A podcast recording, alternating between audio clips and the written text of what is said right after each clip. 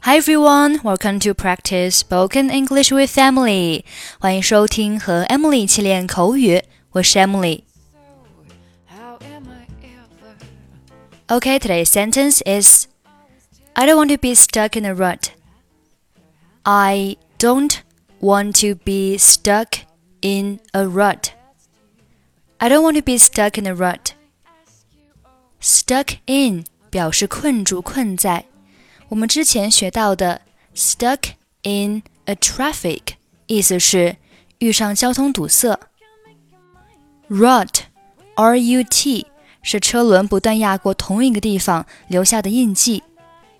stuck in a rut 字面上理解是被困在同一个地方，它可以表示一成不变的常规。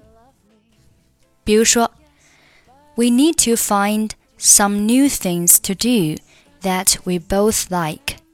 Otherwise, we might be stuck in this rut forever.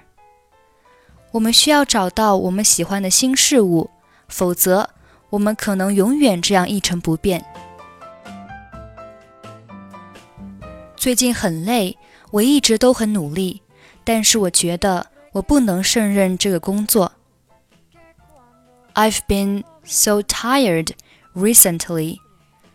I've been trying, but I don't think I'm up to this job. 你需要休息一下，或许需要休假。You need to take a break, maybe a vacation. 的确，我已经失去动力了。说实话，我想换个环境。Indeed, I've run out of steam. To be honest, I want to be in a different environment. 是这样吗？Is that so? 是的，我不想停滞不前，我要进步。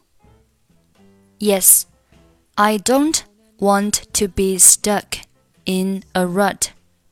I want to move on. 你决定了？Have you decided? 是的，我想找个更好的工作。Yes, I want to get a better job. 能告诉我为什么要辞职吗？Could you tell me why you want to quit? 我辞职是因为对薪水不满意，也很难和同事相处好。I quit because of the unsatisfactory salary and the trouble in getting along with my colleagues. 哦，那很糟糕。我想说，我和你共事很开心，但是你得知道，你要在新工作岗位上更加努力。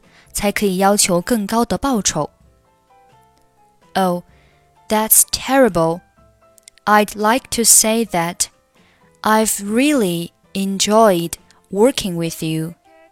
However, I think you should work harder for your new job, and then you can ask for higher pay.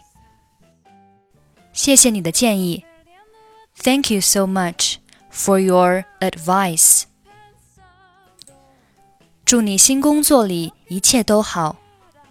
Every best wish for your new job.